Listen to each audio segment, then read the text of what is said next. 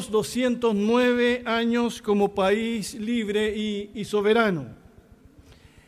¿A quién no le gusta el país donde ha nacido? Nuestros hermanos, ¿verdad?, de otros países que se congregan con nosotros dicen lo mismo de los suyos propios. Y realmente nuestro país también es precioso.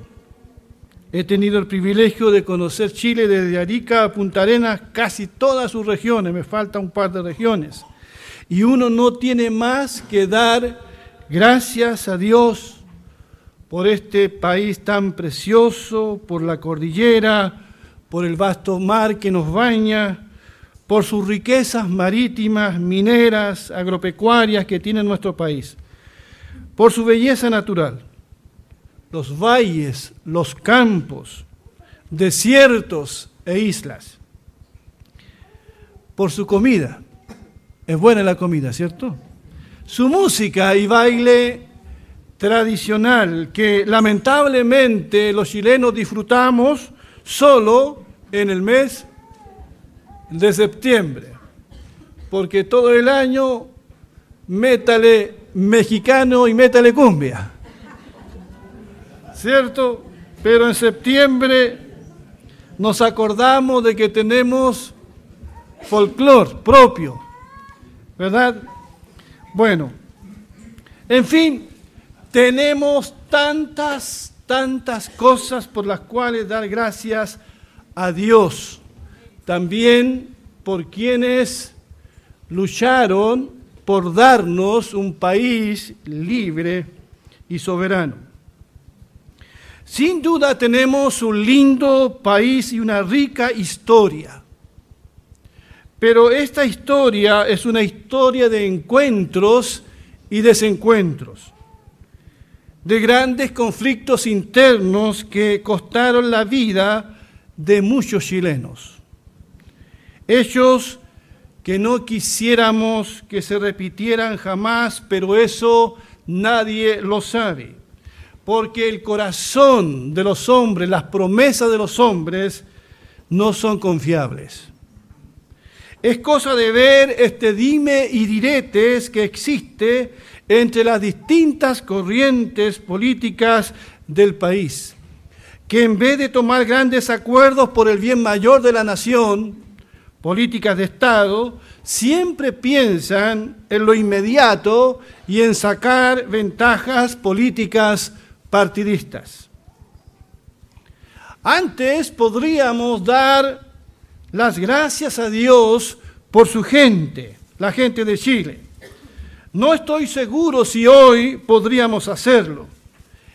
Es que nos hemos convertido casi en otro país. Sí, un país evaluado todavía bien por su crecimiento económico de las últimas décadas. Pero hoy tenemos un país que ha perdido el respeto al otro, que ha perdido la humildad, y la solidaridad con el menos afortunado. Hemos cambiado como personas. Desde fuera nos ven un poco arrogantes y no somos muy queridos que digamos.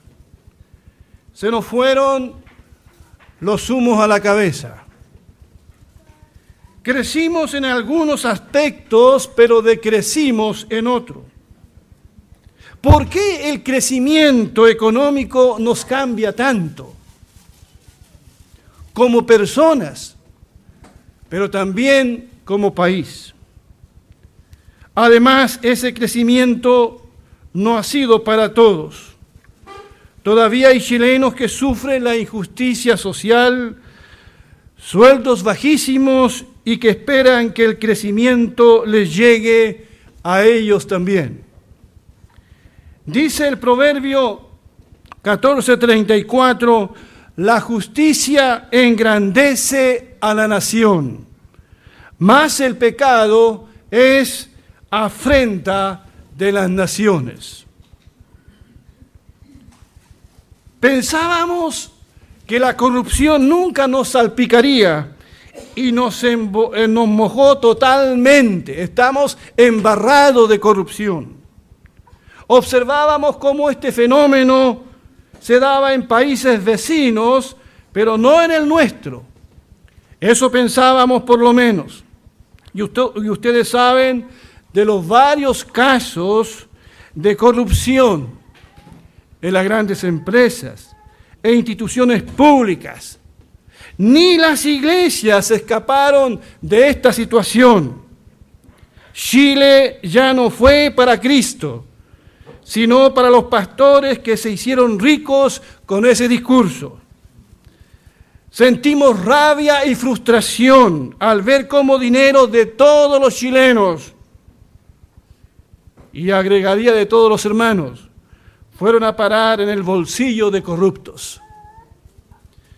Actualmente vivimos en un país de gente estresada y cansada, de personas que se sienten de alguna forma inseguras. La gente anda alterada y nerviosa. También nos hemos vuelto un país más violento las deudas están afectando la vida de muchas familias. Hemos dejado de ser responsables con el manejo de las finanzas y el manejo de nuestras familias. Y eso está llevando a muchos chilenos a muchos problemas. Chile ha cambiado. El mundo ha cambiado.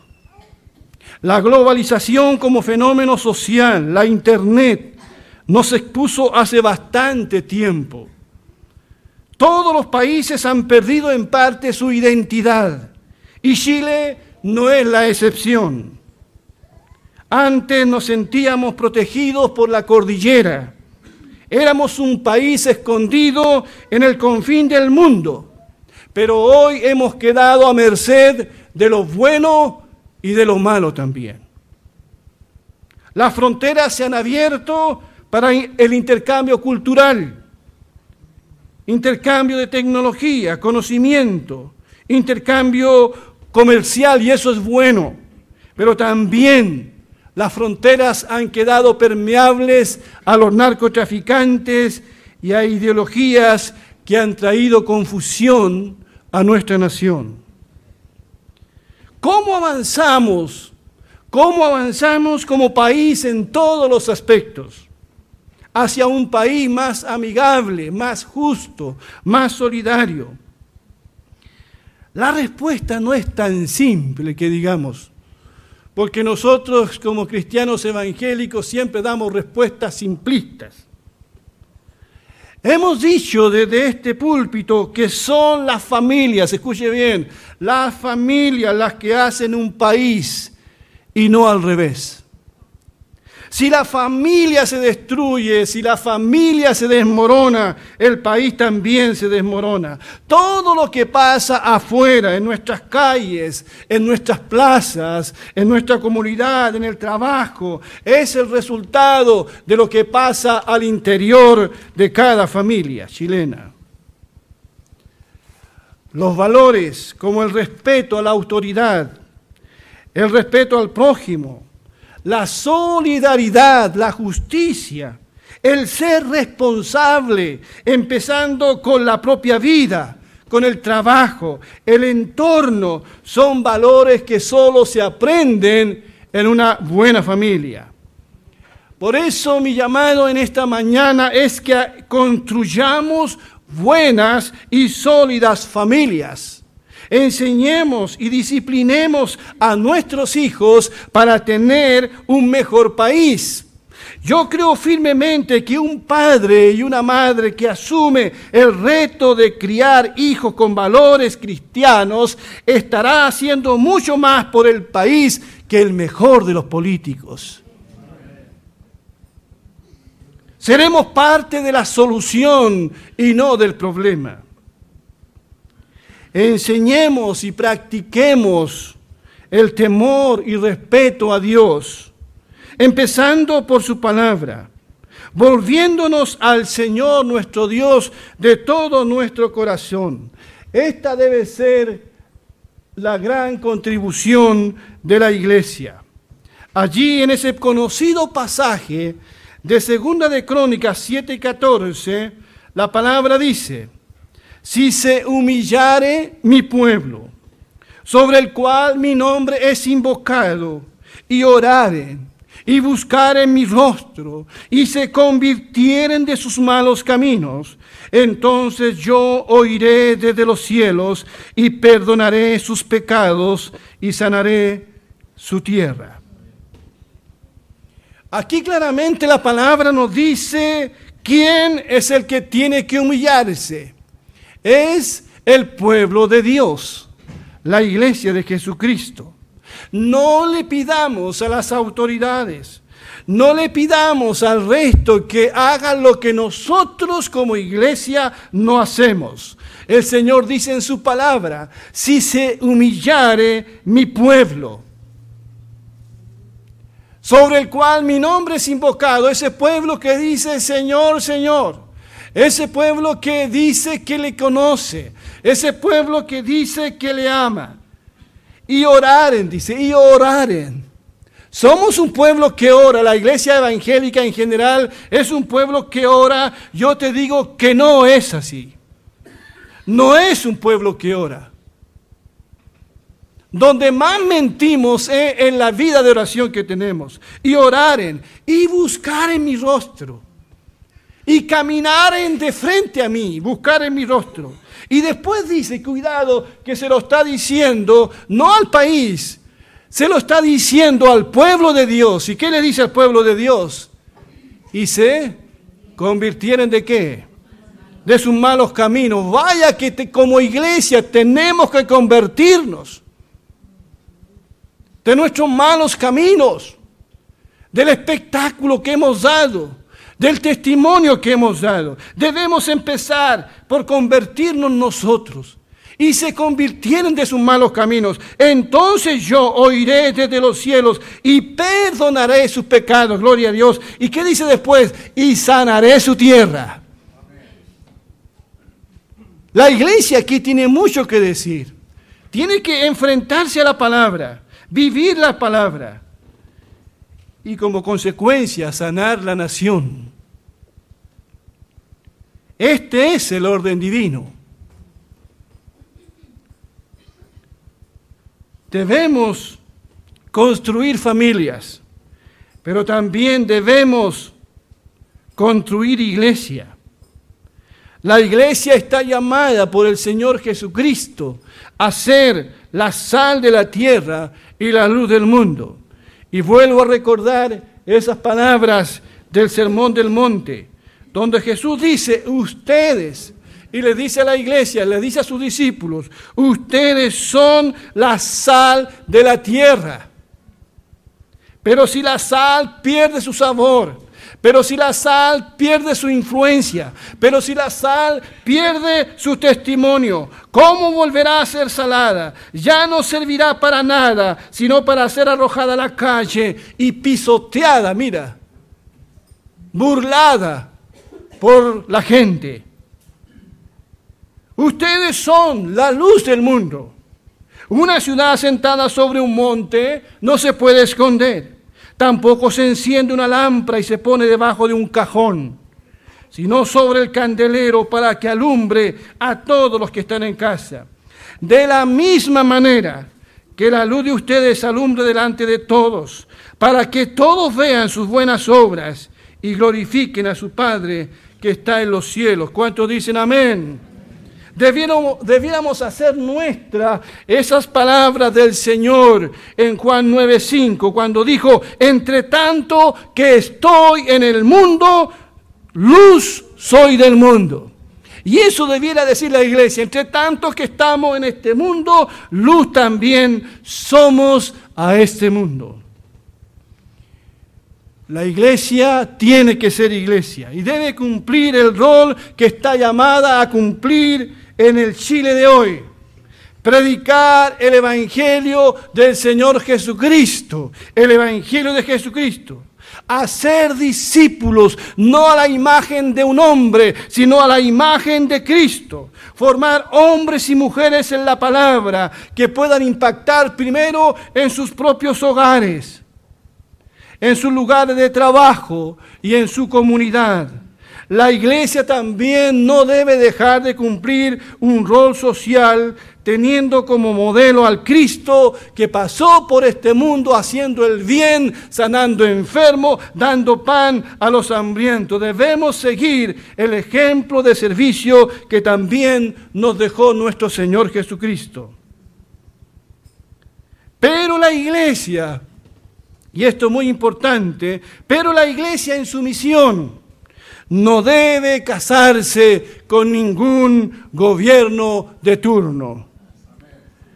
Debe orar por sus autoridades, claro que sí. Debe respetarlas como ordena la palabra de Dios, pero la iglesia debe ser libre e independiente si ha de cumplir su rol profético, denunciando el pecado, los abusos y la injusticia, vengan de donde vengan. En un momento como este es bueno volver a recordar que la iglesia no es de derecha ni de izquierda. Cuando la iglesia se ha identificado con corrientes políticas partidistas, se ha confundido, ha perdido el norte y la autoridad moral para hablarle a un mundo que se pierde. Dios no me ha mandado a mí a hacer, hacer política en la iglesia. Dios nos ha dado a nosotros una tarea mucho más noble, mucho más importante. Y la resumo en las palabras de Pablo a los Corintios. Y todo esto proviene de Dios, quien nos reconcilió consigo mismo a través de Cristo y nos dio el ministerio de la reconciliación. Esta es la tarea de la iglesia. Tenemos un llamado mucho más importante, cumplir el ministerio de la reconciliación. Esto quiere decir que en Cristo Dios estaba reconciliando al mundo consigo mismo sin tomarles en cuenta sus pecados y a nosotros nos encargó el mensaje de la reconciliación. Así que somos embajadores en nombre de Cristo y como si Dios les rogara a ustedes por medio de nosotros, en nombre de Cristo, les rogamos, reconcíliense con Dios. Este mensaje solo lo tiene la iglesia y lo tiene que predicar la iglesia, el mensaje de la reconciliación. Afuera no se predica el mensaje de la reconciliación. Vemos odio, revanchismo. Pero la iglesia tiene un mensaje sumamente importante, predicar el mensaje de la reconciliación. Primero, la reconciliación del hombre con Dios. El hombre está separado de Dios y debe hacer las paces a través de la cruz. Pero también a partir de ese mensaje, predicar el mensaje de la reconciliación entre los chilenos. Los chilenos están llenos de odio. Unos nunca han pedido perdón, otros nunca van a perdonar. No olvidan y van a aprovechar cada oportunidad política de vengarse el uno al otro. ¿Cómo se descalifican? No hay este mensaje de reconciliación. Nosotros estamos llamados a hacer nuestra tarea. Y Pedro lo dice en otras palabras, pero ustedes son linaje escogido, real sacerdocio, nación santa, pueblo adquirido por Dios, para que anuncien los hechos maravillosos de aquel que los llamó de las tinieblas a su luz admirable. ¿Qué misión tenemos? Y seguidamente el apóstol Pedro dice, amados hermanos, como si ustedes fueran extranjeros y peregrinos, les ruego que se aparten de los deseos pecaminosos que batallan contra el alma. Mantengan una buena conducta entre los no creyentes, para que, aunque los acusen de malhechores, al ver las buenas obras de ustedes, glorifiquen a Dios el día que Él nos visite. Por causa del Señor, muéstrense respetuosos de toda institución humana. Se trate del rey, porque es el que gobierna, o de sus gobernadores, porque el rey los ha enviado para castigar a los malhechores y para elogiar a los que hacen el bien. La voluntad de Dios es que ustedes practiquen el bien, para así callar la ignorancia de la gente insensata. Y dice después, hagan uso de su libertad, pero no la usen como pretexto para hacer lo malo, sino para servir a Dios. Estos pasajes de las Escrituras hablan por sí solos. Este es nuestro llamado como iglesia, nuestro llamado es más alto es sumamente importante. Nuestro llamado entonces no es hacer política partidista, no es a construir un reino humano. Nuestro llamado es a expandir el reino de Dios entre los hombres y de paso ayudar a construir un país mejor. Qué casualidad que en septiembre celebremos también los cristianos el mes de la Biblia. Patria y Biblia, una excelente combinación. Debemos amar a ambos. Los pueblos que conocen la Biblia encuentran la verdadera libertad. Dijo el profeta Oseas, mi pueblo perece por falta de conocimiento. La ignorancia siempre ha llevado a los pueblos a la destrucción y al engaño. Cuando el pueblo ignora, expresa fácil de ideologías ateas y antinatura. Expresa fácil de las sectas y de los demagogos. Por eso es tan importante el conocimiento de la palabra de nuestro Señor porque de allí viene la sabiduría y el discernimiento que necesitamos para tomar buenas decisiones. Espero que la palabra del Señor corra y sea glorificada en la vida de muchos chilenos. Que muchos salgan de la ignorancia y el cautiverio espiritual en la que se encuentra. Que así sea, ¿verdad? Que así sea para terminar esta reflexión, quiero decir que somos llamados entonces a hacer una contribución al país como iglesia y como ciudadanos. Están los chilenos que trabajan y los que no quieren trabajar. Y que todos se lo regalen. Están los chilenos honestos y los que buscan la oportunidad para robar. Están los que sin hacer ruido construyen un país mejor, edificando familias con valores y buenos principios. Son los que se levantan de madrugada y trabajan con honestidad y responsabilidad. Y están los que alardean y son generosos con lo que no es de ellos. Están los que sirven y los que quieren ser servidos, los que sirven a Chile y los que se sirven de Chile.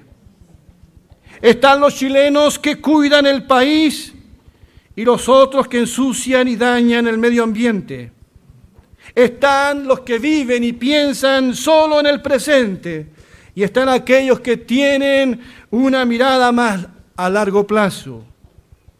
Están los chilenos que contribuyen a la paz y los que promueven la violencia.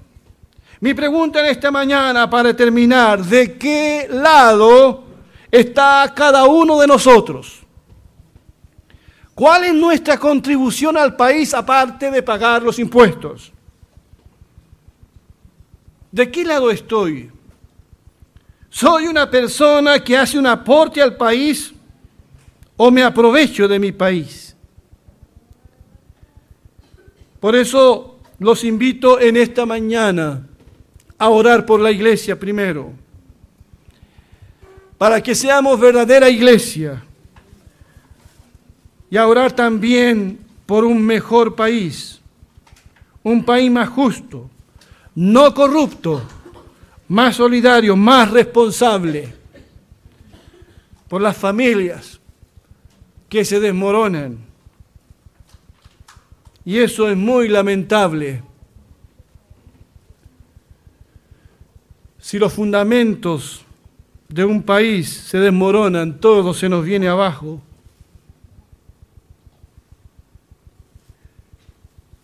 Y oremos también por las autoridades. Oremos por paz y justicia. Oremos para que seamos instrumentos de bendición. Oremos por eso. Y más que decir que Dios bendiga a Chile, quisiera decir que Dios tenga misericordia de Chile. Tenga mucha misericordia de nosotros. y nos volvamos realmente a Dios.